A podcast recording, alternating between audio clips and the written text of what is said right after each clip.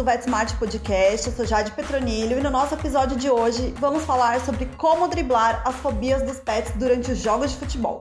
E com o Hexa chegando, é normal que ocorram comemorações e apesar de algumas regiões terem como proibida a prática de soltar fogos de artifício, sempre nos deparamos com pessoas que burlam essa regra. Sabemos que o barulho dos fogos, gritos em excesso, buzinas, cornetas e ânimos mais exaltados permeiam a cultura dos jogos de futebol e podem ser muito prejudiciais para os pets. Mas como nós, como médicos veterinários, podemos conscientizar e dar dicas aos tutores a fim de amenizar o estresse dos animais nesse período?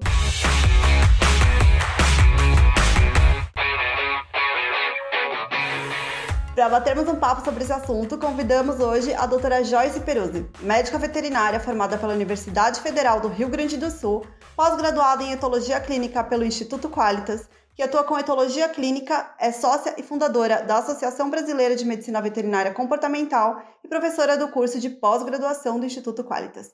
Joyce, seja muito bem-vinda ao VetSmart. Muito obrigada pelo convite, Jade, VetSmart, ainda mais para falar desse assunto tão importante nesse momento em que a gente está chegando pertinho da Copa, estamos alguns dias da abertura da Copa, Jogos do Brasil, depois Natal, Réveillon, ou seja, a gente tem que se preparar para ajudar os nossos pets nesse final de ano. Tão importante que a maioria das pessoas só procura nossa ajuda bem em cima da hora, né, Joyce? Exatamente. Então, eu espero que esse podcast possa ajudar tanto tutores, mas principalmente os nossos colegas veterinários a entender um pouquinho como abordar isso com o cliente e ter essa ação proativa mesmo, né? De indicações proativas, não esperar a pessoa nos procurar quando a coisa já está em total desespero, que aí normalmente a gente não tem muito, né? O que ajudar esse animal. Mas realmente ter uma ação proativa no sentido de prevenir e também já saber o que fazer para amenizar o medo dele, que é o que a gente vai abordar agora. Com certeza. Para começar nossa conversa, quais os sinais ou indícios que os cães, principalmente, demonstram quando estão com medo nessa situação? Beleza, bom. Assim como a gente, humanos, né, vamos fazer esse paralelo para a gente entender um pouquinho melhor, os cães, quando passam por situações de medo, podem ter respostas diferentes.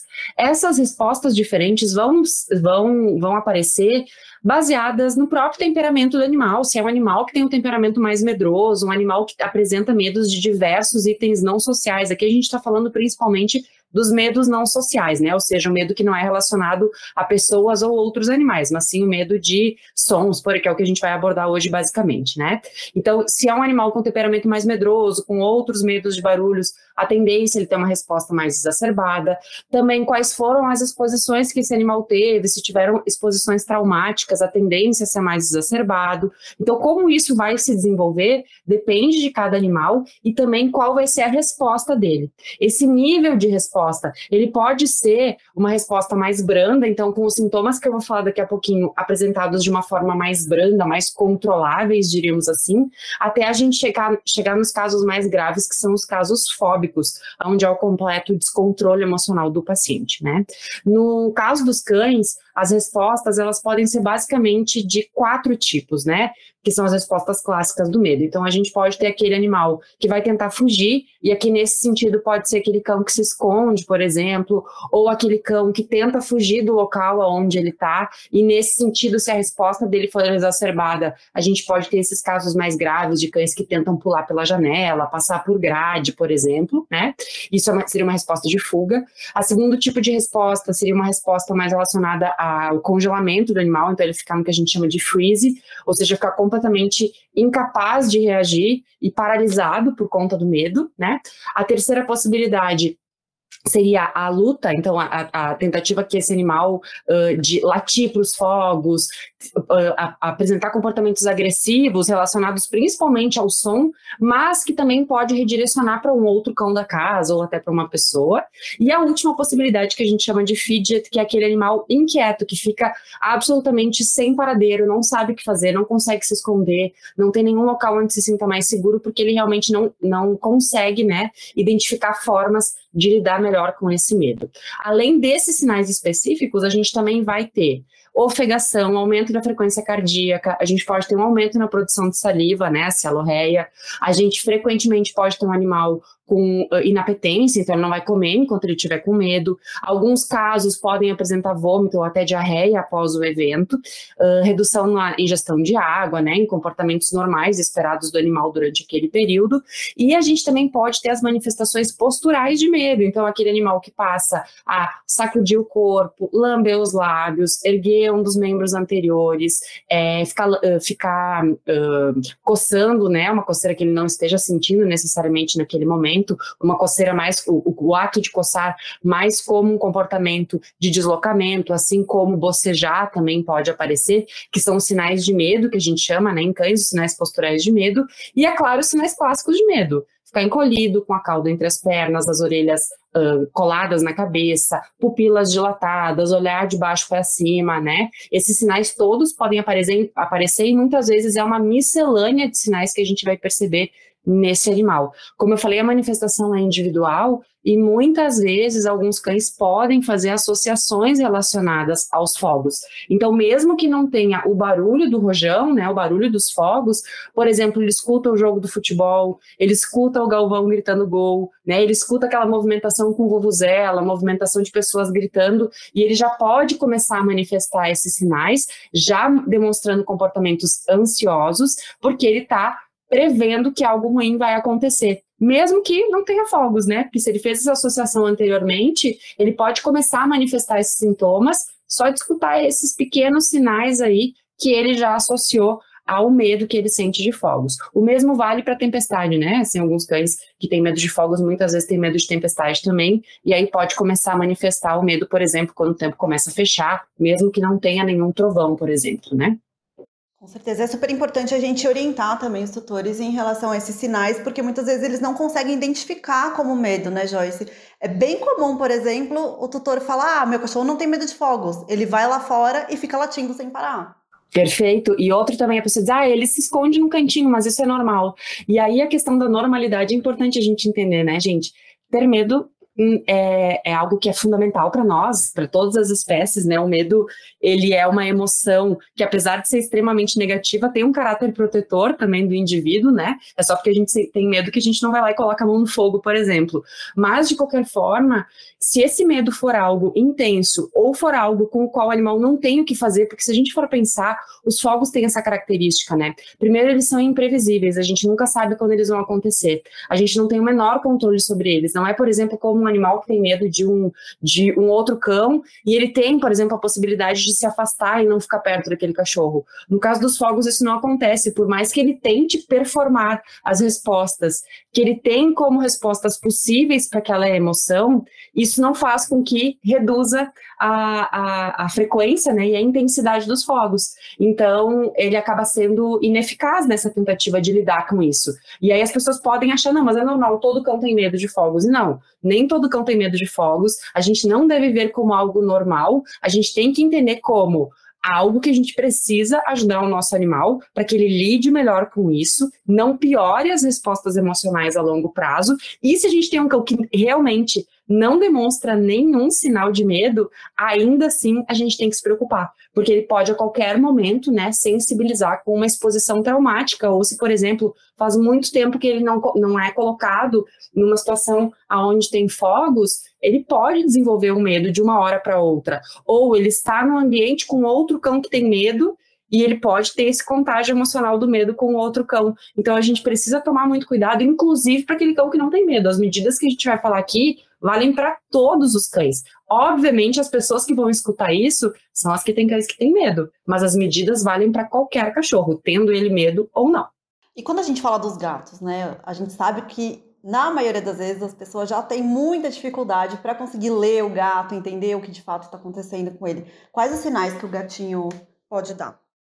Os sinais em relação à maneira de lidar com os fogos, né? Normalmente em gatos, o que a gente vai perceber mais são as tentativas de fuga ou paralisação. Não é tão comum a agressão como no caso dos cães, né? Que é lá, latir, por exemplo, mas isso não quer dizer que numa situação de fogo, numa situação de medo intensa, né? Especialmente abrupta e impulsiva, como é a questão dos fogos, que esse gato não possa, por exemplo, é, ter uma reação de medo importante e essa reação de medo, por exemplo, acabar gerando uma agressão nele na tentativa de lidar com isso e ele redirecionar para um outro gato da casa, por exemplo, ou mesmo para o tutor. Não são as respostas mais comuns. O que a gente vê, vai ver com maior frequência nos gatos que têm medo de sons é a tentativa de fuga, então esse animal procurar locais para na tentativa de, de se de, de fugir mesmo, e aí a importância da gente ter um ambiente seguro para gatos, com janelas fechadas, janelas teladas, né, para evitar que esse tipo de acidente ocorra. E também ele pode ter a, a função, né, do, do, se esconder, que também é uma tentativa de fuga, onde esse animal vai procurar um local onde ele se sinta mais abrigado, onde ele possa fugir um pouco do estímulo dos fogos. E também pode ter a paralisação, né, que é o, esse animal ficar completamente congelado por medo e não conseguir reagir, não conseguir ter reações né, em relação ao estímulo. Só que o que a gente precisa lembrar é que nos gatos Normalmente a gente não vai ter vocalização que a gente pode ter no caso dos cães, né? Uh, nem sempre o gato vai procurar o tutor como uma forma de se sentir mais tranquilo. Alguns gatos sim, mas nem sempre isso vai acontecer. E aí também entra no mesmo ponto que a gente falou antes dos cães. Talvez a gente tenha lá um tutor que tem um gato que vai e se esconde quando tem fogos e pode achar que isso é normal e que ele não tem que fazer nada. De novo, o medo é uma resposta uh, adaptativa, é uma resposta evolutiva, foi importante para todo o processo evolutivo, mas no caso dos fogos, a gente precisa lembrar que o gato também não tem controle sobre o que está acontecendo. Então, é uma, é uma necessidade importante, né, que o tutor seja proativo no sentido de trazer maior conforto para esse animal e não entender como uma reação normal e esperada e, e tudo bem. Porque isso, se a gente for deixando o tempo passar, o que vai acontecer é que só vai piorar a resposta dele. Tanto no caso dos cães quanto no caso dos gatos, muitos tutores têm essa dúvida, e até colegas veterinários. Ah, mas se ele tem medo, será que o melhor não era deixar ele passar o medo, expondo ele ao estímulo? E a verdade, gente, é que, especialmente quando a gente está falando de, de estímulos que a gente não tem controle, como fogos, é muito difícil que isso passe assim, sozinho, porque na verdade a cada exposição ele vai sentir cada vez mais medo, porque a exposição sempre é abrupta, sempre é numa intensidade alta, de uma forma traumática, e aí a, a probabilidade é isso realmente sensibilizar cada vez mais o animal do que efetivamente ele dessensibilizar o som, simplesmente deixando né, a coisa acontecer naturalmente. Perfeito. E você está falando bastante do medo, da fobia. Como que a gente pode distinguir um do outro e, mais ainda, evitar que o medo vire uma fobia? Olha, a pergunta de um milhão de dólares e realmente isso é algo que a gente tem que prestar muito atenção, tá? Porque muitas vezes chega pra gente, né? Normal, então, o que eu vou dizer? Na nossa prática como veterinários comportamentais, o paciente que chega para atendimento com a gente é o paciente fóbico.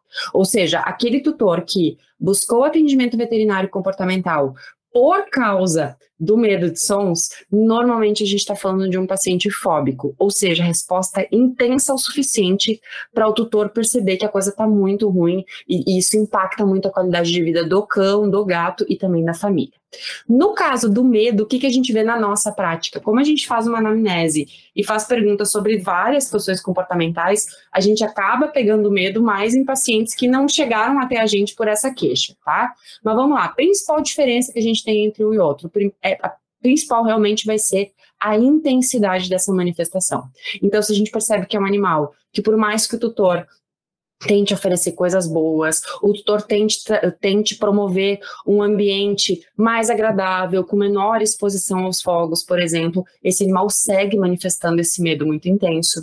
Que mesmo que o tutor fique ao lado do cão, por exemplo, se ele, se ele fica mais confortável nessa situação, o tutor está do lado, está tudo funcionando da maneira melhor possível para aquele animal, ele ainda assim não consegue relaxar e continua manifestando sinais de medo. Isso é uma grande característica de um cão fóbico. Outro ponto, os cães, por exemplo, que chegam ao ponto de se machucar na tentativa de fuga, né? Ou que efetivamente conseguem é, pular de, de um local, abrir portas, Normalmente a gente está falando de fobia, e uma característica super importante da fobia é, o animal demora muito tempo para voltar a um estado de homeostase emocional. O que isso quer dizer? Não é assim, acabou os fogos e ele depois, logo depois já está normal. Ah, acabou os fogos, deu um minutinho, dois, o cachorro já estava perto de mim, já está tomando água, já está comendo, isso provavelmente não é fobia. O cão fóbico, ele vai demorar horas e às vezes até dias para se recuperar para voltar a um estado de homeostase emocional, onde o tutor vai dizer, bom, ele voltou ao normal.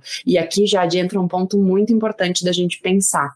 Quando a gente está falando de Copa, são jogos, né, bastante frequentes. Então, muitas vezes, quando o cão fóbico está começando a se recuperar, já tem fogos de novo. E ele começa a se recuperar, já tem fogos de novo. Então, esse cão fóbico pode entrar nessas situações, ou final de ano, né? Muitas vezes, algumas cidades têm festas de final de ano, então tem fogos com muita frequência. E se emparear com isso, a gente tiver tempestade, esse cão também for fóbico à tempestade, o que a gente pode colocar esse animal numa situação de estresse crônico, porque ele está passando praticamente todos os dias, nem dá tempo dele se recuperar de um episódio e ele já passa por outro. E numa situação de estresse crônico, aí sim, esse cão fóbico não vai só manifestar os comportamentos que a gente já falou aqui de medo. Ele pode passar a manifestar comportamentos de estresse crônico, como, por exemplo, alterações de sono, então esse animal dormir menos, ter dificuldade para aprofundar no sono, né, se é um sono muito leve, alterações no comportamento ingestivo, aqui frequentemente redução do comportamento ingestivo,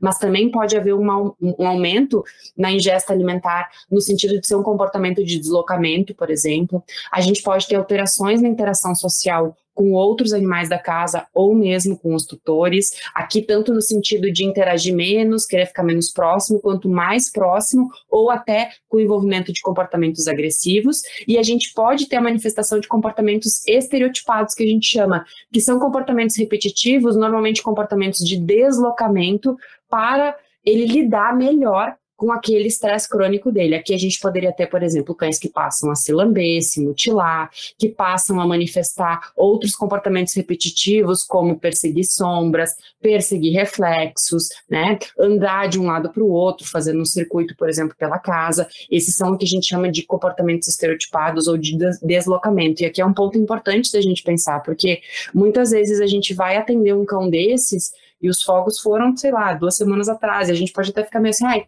será que pode ser? Mas vamos lembrar que agora vão ter exposições bem frequentes a fogos. Então, é fácil, é mais fácil, diremos assim, esse cão entrar numa situação de estresse crônico e manifestar esses outros comportamentos, além dos comportamentos de medo, né? Na situação mesmo dos fogos e até ele se recuperar desse episódio. A gente sabe que aqui no Brasil acaba sendo um pouco inevitável, né? E todo mundo gosta de comemorar e de fazer parte dessas festas e tudo mais. Que dicas são as mais importantes para a gente dar para esses tutores tentarem ao menos minimizar essa questão? Bom, são várias, vários pontos, vários aspectos que a gente precisa pensar. E aqui esses pontos, de novo, eu preciso falar e dar esse parênteses, que eles valem para todos os cães, nós, não somente para os cães que têm medo. Obviamente que se a pessoa está escutando aqui, né, o veterinário que está escutando aqui, ou mesmo o tutor que está escutando, e se identificou no caso de ter um paciente ou ter um cão fóbico, vocês vão precisar de atendimento veterinário, isso é certo, porque esse cão, além de medidas gerais que eu vou falar aqui, que muitas vezes o tutor de um cão fóbico vai me dizer, ah, já fiz tudo isso não adiantou nada, porque realmente para esse cão a gente precisa de intervenções farmacológicas também, né? O caso de fobia não dá para a gente tratar somente com o que eu vou falar aqui. Mas o que eu vou falar aqui vai funcionar para outras muitos outros cães e também vai evitar que muitos cães uh, manifestem medo, né? Ou piorem, agravem o quadro de medo para um quadro de fobia.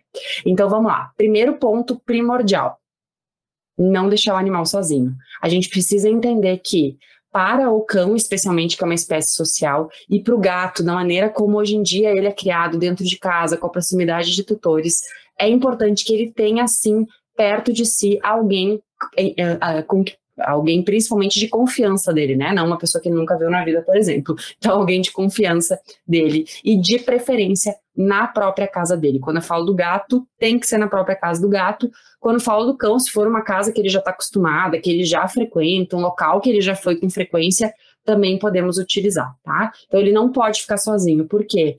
A gente não pode uh, correr o risco de ter, por exemplo, fogos próximo da, da casa E não tem ninguém ali para ajudar esse animal a lidar melhor com essa situação. Então, se você tem um cão em casa, chama todo mundo para assistir o jogo na tua casa, leva o cão junto para casa da mãe, casa do pai, que ele já está acostumado aí, tudo bem, mas não deixe esse animal sozinho, tá? Esse é o primeiro ponto primordial.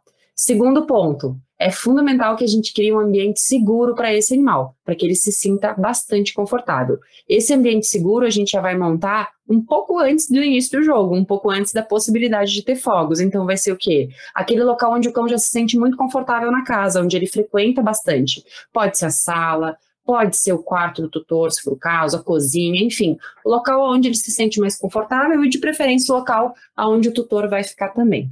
Nesse ambiente, o que a gente vai fazer? A gente vai reduzir ao máximo a exposição desse animal aos sons. Como que a gente vai fazer isso? Fechando janelas, fechando cortinas, ligando ar-condicionado, ventilador, né, para um conforto térmico, mas para também ser mais algum som aí que pode bloquear um pouco o som externo.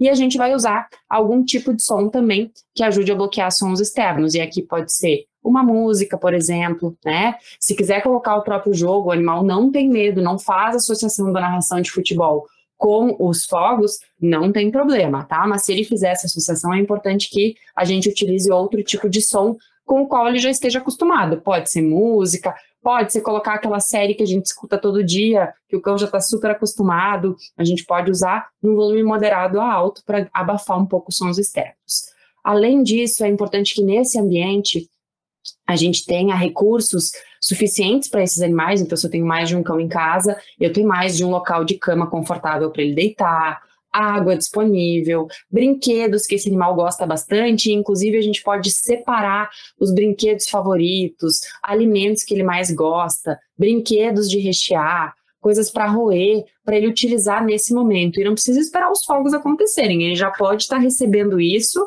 no início do jogo, antes mesmo de ter fogos, para já ir criando uma associação positiva e trazendo um relaxamento para ele. A gente tem que tomar muito cuidado, porque muitos tutores vão tentar fazer tudo isso quando o cão já está com medo, quando já começaram os fogos. E aí não adianta, gente, isso não vai amenizar e ele também pode ainda criar uma associação negativa. E aí quando a gente tentar criar um ambiente desses de novo, ele achar, opa, tá criando tudo isso é porque vai ter fogos de novo. Não, por isso que a gente tem que tentar fazer isso antes mesmo de ter fogos, tá? Além disso, a gente vai fazer tudo que o animal fique mais confortável nesse momento. Então, se é ficar do lado dele fazendo massagem, vai ser isso. Se é deixar ele no cantinho onde ele se sente mais confortável, usar o som, deixar ele brincando com algum brinquedo, um brinquedo recheável ali, tudo bem. Então, isso vai depender muito de animal para animal, tá?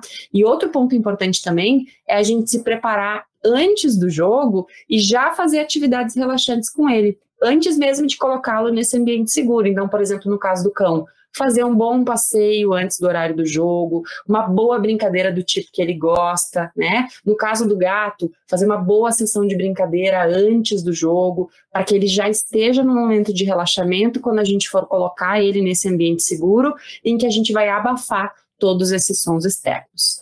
Além desses pontos, também a gente pode pensar em algumas alternativas, como abafadores auriculares, tem alguns comerciais hoje em dia, pode ser bucha de algodão, caso o cão aceite. Se ele não aceita, se ele não gosta, a gente tem pouco tempo para acostumar ele agora. Podemos pensar nisso depois para o Réveillon. Por enquanto, então, né, agora para a Copa a gente não vai utilizar, porque eu também não posso usar nada que seja ruim para ele, tá? Outro ponto que a gente também pode pensar é o uso de algumas substâncias que podem trazer um relaxamento para esse animal, né? E acho que a gente vai falar daqui a pouquinho sobre essas substâncias, eu vou deixar para a próxima pergunta. E um ponto super importante que eu esqueci de falar na relação com o tutor é não adianta punir, tá, gente? Esse cachorro tá morrendo de medo. Punir não vai ser nem um pouco efetivo, nunca é efetivo para nada. Mas nesse caso aqui é importante a gente entender uma coisa que muitas pessoas confundem e dizem assim: ah, mas eu vou fazer carinho no meu cachorro com medo, eu vou estar tá reforçando esse comportamento dele. O que, que a gente precisa entender? O comportamento, nesse caso, é um reflexo imediato de um estado emocional negativo dele, ou seja, é um reflexo imediato do medo que ele está sentindo qualquer coisa que eu fizer nesse momento que reduza o medo dele, eu vou fazer. Porque, consequentemente, eu vou melhorar a resposta comportamental. Então, aqui, não, não estamos falando de quadrantes de Skinner que valem para comportamentos, resposta e consequência desse comportamento. Eu estou falando aqui de emoções. E quando eu falo de emoções, eu posso acolher o cão, posso pegar no colo, não tem problema algum, desde que eu não deixe ele mais nervoso. Porque o que pode acontecer muitas vezes é a pessoa ficar nervosa também, pegar o cachorro, ficar tentando apertar, dando beijos, tentando acalmar, e na verdade está deixando ele mais ansioso ainda. Então eu sei que é difícil ver o nosso cão com medo, e por isso que essas medidas todas a gente vai tentar fazer antes mesmo dele manifestar o medo, mas é fundamental que o tutor tente se manter calmo, né, e ofereça um abrigo seguro para esse animal o tutor é um abrigo seguro para ele. Então, vai fazer carinho, vai fazer massagem se ele se sentir mais confortável, mas vai se manter calmo, não vai ficar xingando o vizinho que está soltando fogos, né? Não vai ficar reclamando sobre isso nesse momento. No dia seguinte, vai lá, interfona para o vizinho, tudo bem. Mas nesse momento, o nosso foco tem que ser o nosso cão e não o que está acontecendo lá fora. Até para a gente ver, olha, agora ele deu uma calmadinha, agora eu posso tentar oferecer um petisco se ele não aceitou antes, posso tentar começar a acalmar ele nesse momento, né? Então o nosso foco precisa ser ele, porque senão realmente a gente perde essas janelas e não entende também, né, o nosso papel no sentido de evitar esse contágio emocional, de deixar o nosso animal mais nervoso ainda. Perfeito. E aí agora, então, em relação aos produtos, quais produtos você costuma indicar e quais você acha que realmente são mais efetivos para esses casos? Bom, o que eu vou falar aqui, gente, é o que a gente já tem comprovação científica de uso, tá?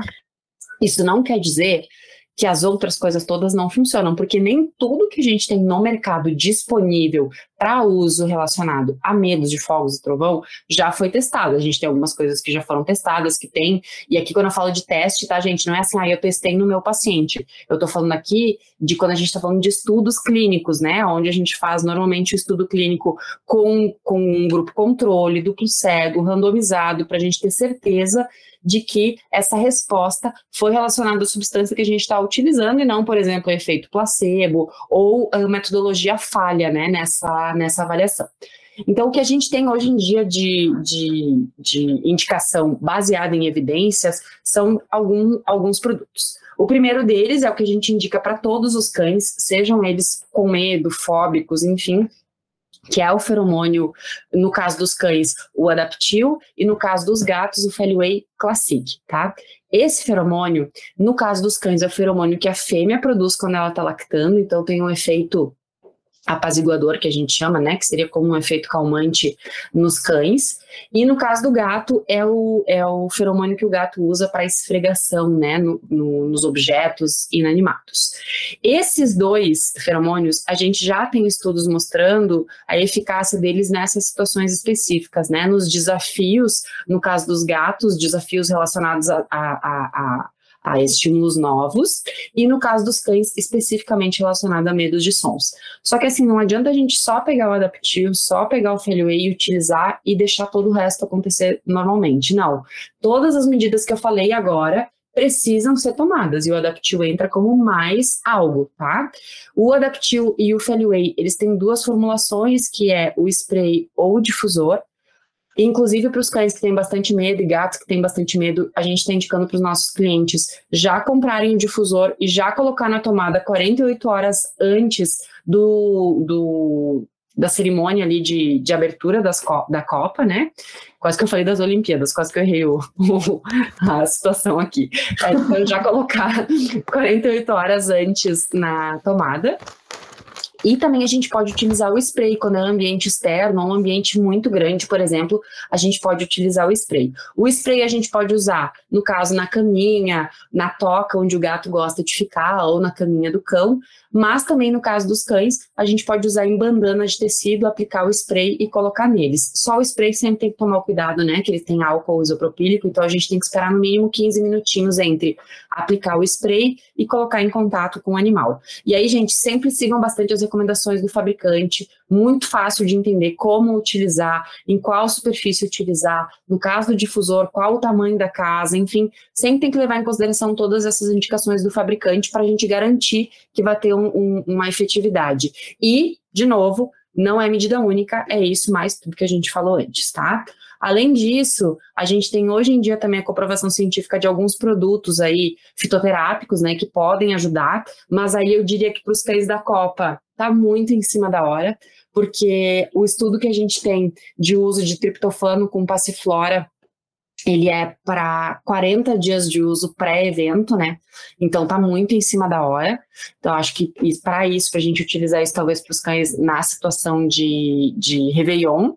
E Além desses dois produtos, né, o que a gente pode indicar também são aí sim os psicotrópicos, especificamente para cães uh, e gatos com situações fóbicas ou com medo bastante intenso. E aí esses, psicotrópicos vão desde trazodona, por exemplo, a gente pode usar benzodiazepínicos, pode utilizar a própria gabapentina, especialmente em gatos, naquela mesma dose que a gente usa para ir ao veterinário, né? E já que eu falei aqui da gabapentina, um ponto fundamental é a gente entender se esse cão ou esse gato tem dor crônica ou já teve algum episódio de dor, por exemplo, animal que já teve uma hérnia, né, uma doença uh, uh, um, do disco vertebral, por exemplo, já teve, mas está bem, está estável. Durante esse período de exposição a fogos, é interessante que, além da medicação ansiolítica, né, no caso dos fóbicos, a gente também pense em um resgate analgésico desse paciente, porque a tendência é, com toda a contração muscular que vai acontecer nesse momento, ele sentir mais dor. E ele sentindo mais dor, ele vai ter uma resposta comportamental agravada de fobia e uma vai alimentando a outra. A gente tem um artigo que corrobora isso, né, que mostra que cães com doenças osteoarticulares, né, com dor crônica osteoarticular, têm uh, uma manifestação mais grave de, de sinais de fobia relacionado a cães que não têm dores osteoarticulares. Então, perceber se esse animal está com dor ou mesmo se é um animal que tem histórico de dor ou mesmo que esteja controlado nesse momento, né? A gente sempre pensar em fazer o resgate analgésico junto nesse período. E eu tô falando de dor aqui, mas isso vale também para qualquer outro desconforto. Tô falando de dor osteoarticular, mas vale para qualquer outro desconforto. Dor abdominal, né? Ou mesmo prurido intenso, se o animal está numa crise alérgica, tem também que estabilizar esse paciente para não piorar mais ainda a sensação dele relacionada a essa situação de fogos. Quando a gente fala dos psicotrópicos, Joyce, vai variar muito também a forma como eles vão ser utilizados dependendo do produto escolhido, né? Exatamente. Na verdade, o psicotrópico aqui que a gente está falando, por exemplo, eu falei da trazodona, falei dos benzodiazepínicos. Primeiro ponto é fundamental a gente testar isso com o nosso cliente, né, com o nosso paciente, desculpa, que, que o nosso cliente teste com o nosso paciente em casa para observar qual vai ser a reação do animal, porque as doses são bem variáveis, tá? Segundo ponto, algumas dessas medicações podem ter efeitos colaterais indesejados. Por exemplo, a trazodona pode ter um efeito sedativo importante. Isso não é o objetivo que a gente quer com esse paciente. A gente quer que ele tenha uma resposta ansiolítica, mas não sedativa, tá? E eu diria assim, em cima da hora é o que a gente consegue fazer. E aí pensar em longo prazo, sim, tratar esse animal ou com ansiolíticos de longo prazo, ou mesmo com esses, essas formulações, né, como a que eu falei aqui, que é a base de triptofano e passiflora, por exemplo, para a gente preparar esse animal para situações de Réveillon ou outras situações de fogos, por exemplo. Mas eu quero deixar aqui um recado, principalmente para os nossos colegas. Às vezes a gente fica com receio de passar um ansiolítico, né, um, um psicotrópico nessa situação. Só que, gente, fobia é muito séria. E o, a descarga emocional que esse paciente tem, né, relacionada a toda a cascata de estresse ali, todos os, os glicocorticoides, não apenas o cortisol que ele vai produzir nessa situação, adrenalina, noradrenalina, vão ter um impacto na saúde mental e também na saúde física desse paciente. E lembrando que vão ser vários episódios frequentes, então se a gente está falando de um cão fóbico com essa exposição frequente, a gente pode sim ter um animal em estresse crônico, isso vai afetar muito a saúde dele. Eu falei do impacto do estresse crônico na questão emocional, nos comportamentos desse animal, mas também a gente sabe o impacto que o estresse crônico tem na saúde física do nosso paciente. Então, não fiquem com medo de prescrever. Estudem, entendam melhor o que utilizar, mas não deixem de utilizar. E aqui já vou fazer um mega parênteses. A Cepran não é medicação indicada para fobia. A gente não deve utilizar o Acepran como um ansiolítico. A acepromazina é uma excelente medicação pré-anestésica, né? Os, os, anestes, os anestesistas que estão escutando aqui vão concordar comigo, em algumas situações pode ser utilizada, claro, mas quando a gente está falando de controle de ansiedade, ela não é a medicação mais adequada, tá? Então a gente realmente não indica a acepromazina como medicação para controle de medo e ansiedade. A gente vai pensar nos benzodiazepínicos, vai pensar na trazodona e vai pensar na gabapentina, aqui no Brasil, tá? Já tem fora do Brasil outras medicações que podem ser utilizadas que ainda não chegaram para a gente. Estamos aguardando ansiosamente a chegada aqui para testar nos nossos pacientes, que são medicações já com, com evidência científica né, de, de, de uso e que já são amplamente utilizadas, né, principalmente na Europa e Estados Unidos. Mas as que a gente tem aqui são basicamente essas três que eu falei. Dentre os benzodiazepínicos, o alprazolam vai ser o mais indicado para cães, tá? E o lorazepam talvez, né, para cães mais idosos ou gatos idosos, por ter uma menor uh, toxicidade hepática. Excelente, eu ia justamente emendar com uma pergunta sobre o uso da cipromazina, porque a gente sabe, infelizmente, que ainda é muito utilizado, né, Joyce? Exatamente, ó, eu para assim, agora falando para os meus colegas veterinários, tá, gente? Ai, Joyce, tu nunca prescreveu a Cepram? casos gravíssimos do cão, mesmo com os ansiolíticos prescritos, com tudo que a gente fez, ainda assim manifestar respostas bem importantes. Aí a gente pode associar num primeiro momento, porque pensa, é um cão, esse caso específico que eu tive que utilizar, eu atendi o cão no final de semana, no final de semana seguinte teria um final de campeonato mundial de um time lá da cidade desse cão. Depois, na semana seguinte, teria Natal, na outra semana teria Ano Novo. Então, assim, eu não tive tempo para preparar esse animal. Foi SOS completo e total. Agora, depois disso, com ele tomando outras medicações, fazendo outras medidas, não vai ser necessário. Então, gente, é exceção da exceção da exceção que é o que chega eventualmente para um veterinário comportamental. Para todos os outros casos que a gente atende, a gente consegue controlar muito bem com as medicações que eu falei aqui. Muito bom. E recentemente aqui o grupo Pet Love, né, no grupo Pet Love, a gente fez um levantamento com os nossos clientes sobre pets com medo de fogos. Então a gente pegou ali tutores tanto de cães quanto de gatos e o número realmente foi assim bem surpreendente, quase 85% das pessoas disse que o pet sim mostra, demonstra, né, algum tipo de medo quando isso acontece. Com a sua experiência em comportamento animal, com qual frequência você costuma atender esses casos, Joyce? Ótima pergunta. Na verdade, assim, é, tem poucos estudos né, de, de, de, prevalência de medo de fogos na população canina geral. Tem um de 2019 que mostra em torno de 52% dos cães manifestando sinais, sendo desses 34% manifestações intensas, já podendo ser enquadrado em fobia, né, o que já nos deixa assim de cabelo meio em pé. Na nossa prática veterinária, aqui no Brasil, a causa número um de atendimento veterinário comportamental, o que, que isso quer dizer? O que traz o tutor para o atendimento veterinário comportamental. Não é, por exemplo, ah, o que é o pior daquele animal, mas é o que leva o tutor a buscar o atendimento veterinário comportamental. Aqui, e na, no mundo inteiro, né, a causa número um ainda é agressão contra pessoas ou contra outros cães. Na nossa casuística, na minha e da minha equipe, a gente tem, em primeiro lugar, agressão contra pessoas, em segundo lugar, agressão entre cães, em terceiro lugar, os problemas de separação, e em quarto lugar, medos e fobias, sendo a maior parte desses medo não social que a gente chama, medo de sons, por exemplo, tá? Então a imensa maioria dos casos de medo e fobia que a gente atende em cães são relacionados a medos não sociais e na nossa casuística é a quarta principal uh, causa de busca de serviço veterinário comportamental, tá?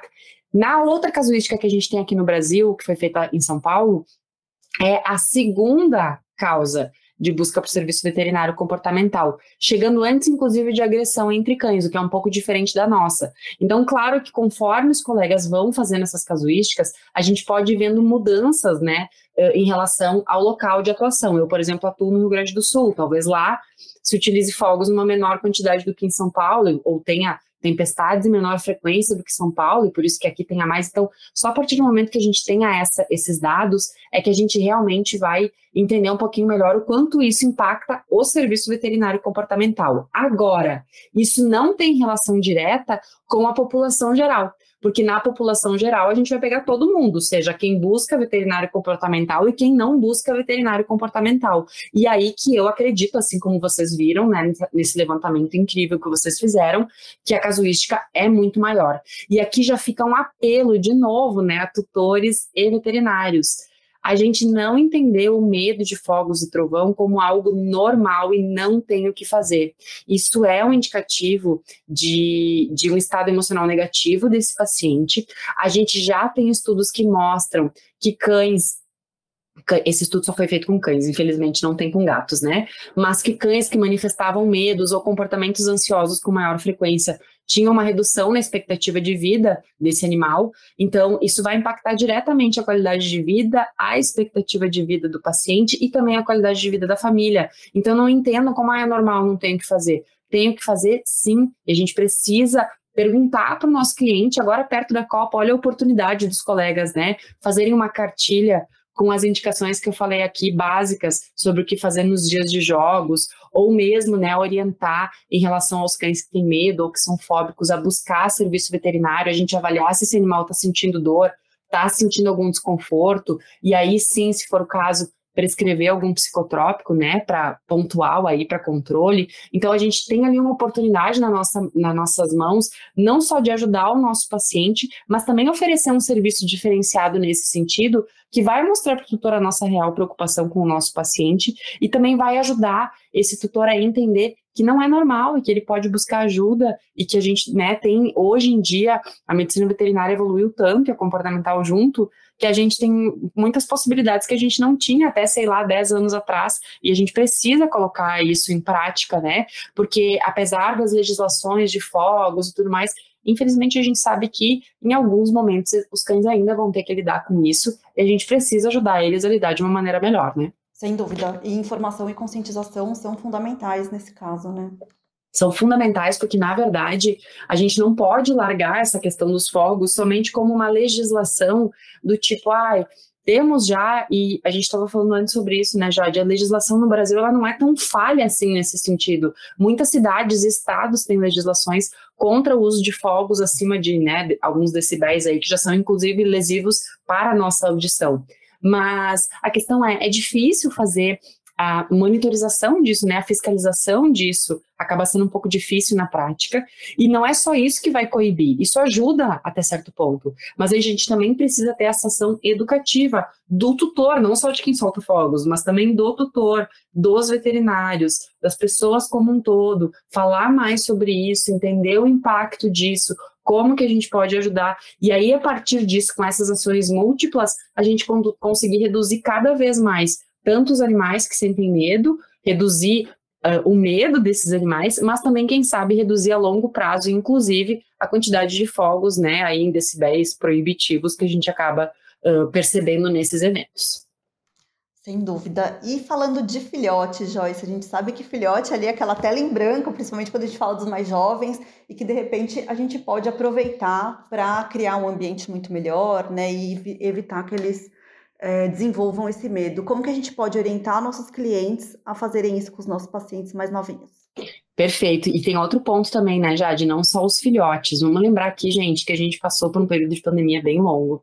Ano passado houve fogos no Réveillon? Até houve, mas assim, não é como, como a gente teve, tinha normalmente, né? Fogos né, em outras situações. Então, o que eu diria é que esse ano agora, máscaras liberadas, todo mundo vacinado, Copa do Mundo, depois Réveillon, acredito eu que a gente vai ter uma exposição muito maior. Então, o que eu vou falar aqui para filhote vale também para aquela pessoa que adotou um cão adulto e não tem a menor noção de como é o comportamento dele em relação a fogos, vale também para aquela pessoa que tem um cão que escutou fogos uma vez na vida, aparentemente não teve maiores reações, mas vai escutar de novo agora, né? E faz muito tempo que ele não escuta fogos. Então, vale para todos esses cães aí que a gente fica meio na dúvida de como são, a gente já começar a expor eles a esses sons de uma forma gradual, de preferência fazendo associações positivas, para que ele entenda que aquilo é um som normal. E, inclusive, a gente pode mimetizar sessões dos dias de jogos para eles já entenderem como funciona esse mecanismo antes mesmo da situação real. Então, por exemplo, no caso dos filhotes, ou um, um cãozinho que a gente não sabe ainda como reage, a gente pode colocar a primeira vez, por exemplo, enquanto ele está brincando, enquanto ele está fazendo alguma atividade que ele gosta bastante, a gente pode colocar o som de fogos num volume baixinho. Tem no YouTube, gente, tem aplicativos de sons específicos para isso, mas no YouTube funciona super bem, tá? Aí pode colocar no próprio som da televisão, numa caixinha de som, né? Coloca num som baixinho, num volume baixinho e vê como ele vai reagir. O objetivo a longo prazo é a gente aumentando gradualmente esse som, pode ser inclusive em casa, com, com, enquanto ele está brincando, né? Na mesma sessão, no mesmo dia, ou a gente pode ir fazendo no dia seguinte, no volume maior, nunca fazer de uma maneira muito abrupta, e expondo ele a isso para ele entender como algo normal. Quando a gente chegar num volume mais alto, a gente já pode montar, inclusive, principalmente ali na semana anterior aos Jogos do Brasil, a gente já pode começar a montar aquele porto seguro, fecha tudo no mesmo cômodo que a gente vai utilizar, coloca os brinquedos, coloca tudo ali, coloca um outro sonzinho ali acontecendo e bota os fogos lá na sala, por exemplo, né? Se ele está no quarto ou se ele está na cozinha, para ele começar a entender que aquele som é normal e faz parte da vida dele e é tranquilo. E isso vale não só para filhotes, e para filhotes é obrigatório que a gente faça isso. Mas para cães, né, que também ficaram muito tempo sem escutar, ou depois que passar agora o Réveillon, daqui a pouco vai ter só lá no São João do ano que vem que vai ter fogos, ou só numa final de campeonato, a gente retomar essa exposição gradual ao som dos fogos para ele relembrar que tá tudo bem, não tem nada de ruim acontecendo, tá tudo tudo tranquilo relacionado a esses sons. De novo, não dá para deixar acontecer naturalmente, porque senão a gente pode acabar sensibilizando esse, esse paciente. E a partir do momento que esse cão esse gato sensibilizar, é muito mais difícil a gente fazer o processo de dessensibilização, que também é uma exposição gradual ao estímulo, mas aí muito mais estruturada para que não haja erros, né? Para que esse animal não manifeste o medo em nenhum momento. Muito bom, perfeito. Joyce, adorei bater esse papo com você. Acho que é super importante a gente falar cada vez mais sobre emoção, sobre comportamento animal, que infelizmente ainda está longe de ser o ideal dentro da medicina veterinária, né? assim, tá longe do ideal, mas eu que tô aqui há bastante tempo já tivemos boas evoluções. Eu acho que o principal ponto desse, desse podcast para os colegas veterinários é que, assim, normalmente é, o colega veterinário, ele vem muito preocupado em dizer, ah, o que, que eu posso prescrever, o que, que eu posso indicar. E sim, a, a, os psicotrópicos, a feromoniterapia, os próprios fitoterápicos e, e, suplementos que a gente já tem, já tem indicação científica né, para uso, eles são excelentes uh, uh, ajudantes nesse processo. Só que não adianta a gente só pensar nisso e não pensar em todo o resto, que é o manejo do ambiente, os treinos de contracondicionamento e dessensibilização que podem ser feitos num paciente que já é, já tem medo, né? Por exemplo, não, aí não é agora o SOS, é uma coisa a longo prazo. Isso é, é o, tratamento veterinário comportamental, ele engloba tudo isso. Então não tem uma resposta milagrosa. São várias coisas feitas ao mesmo tempo para trazer um conforto maior para o cão. Então eu acho que esse, esse podcast aqui ajudou os nossos colegas, principalmente, a tirarem dúvidas que eles vão escutar no dia a dia do nosso cliente. Ah, eu posso pegar o cachorro no colo, ele fica melhor no meu colo, mas eu tenho medo de reforçar o medo. Não reforça o medo. Ah, eu quero prescrever para o meu paciente um ansiolítico, mas eu estou com medo, porque eu não sei se é muito indicado. Ter essa segurança de fazer essa prescrição, não só do ansiolítico, mas de todas as outras medidas que são necessárias. Então, eu acho que esse tipo de informação precisa ser levado à frente cada vez mais, ainda mais numa situação como essa, porque eu não tenho dúvida que na semana anterior, agora, que já é semana que vem, né?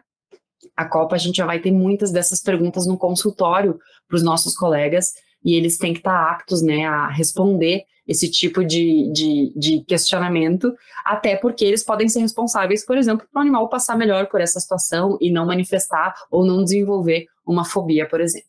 Com certeza, confesso que até eu fui te consultar sobre um cão meu. sobre esse tema, porque quando é nosso também a gente parece que não lembra de nada, né? Mas foi ótimo mesmo.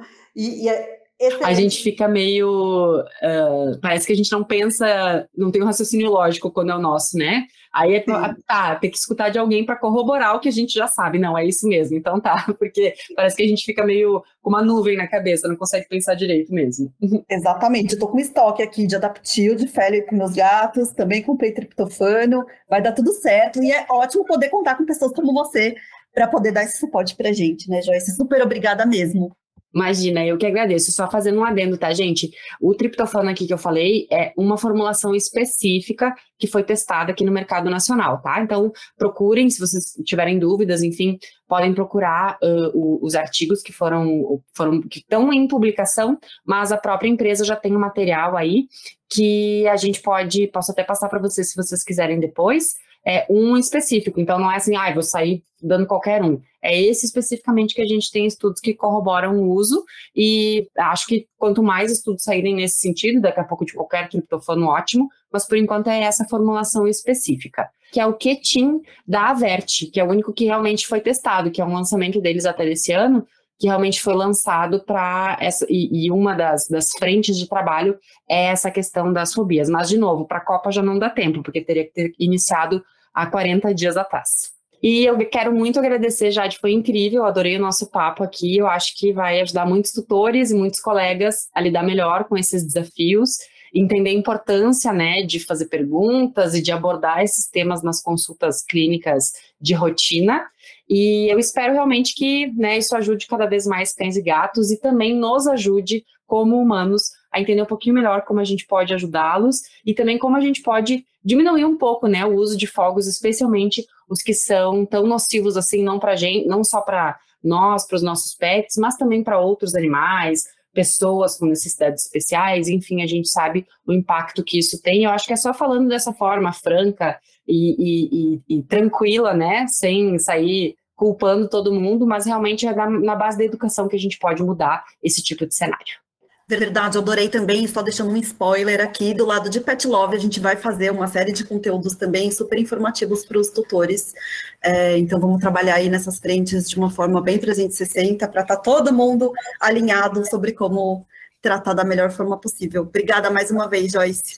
Eu que agradeço, muito obrigada pela oportunidade e parabéns pela iniciativa. Não perca a oportunidade de participar da comunidade VetSmart, a maior e mais completa comunidade de medicina veterinária do Brasil. Lá você pode interagir com colegas, além de compartilhar materiais de estudos, casos clínicos, experiências e ainda tirar dúvidas gerais sobre diferentes temas. Basta acessar o site comunidade.vetsmart.com.br. Até a próxima.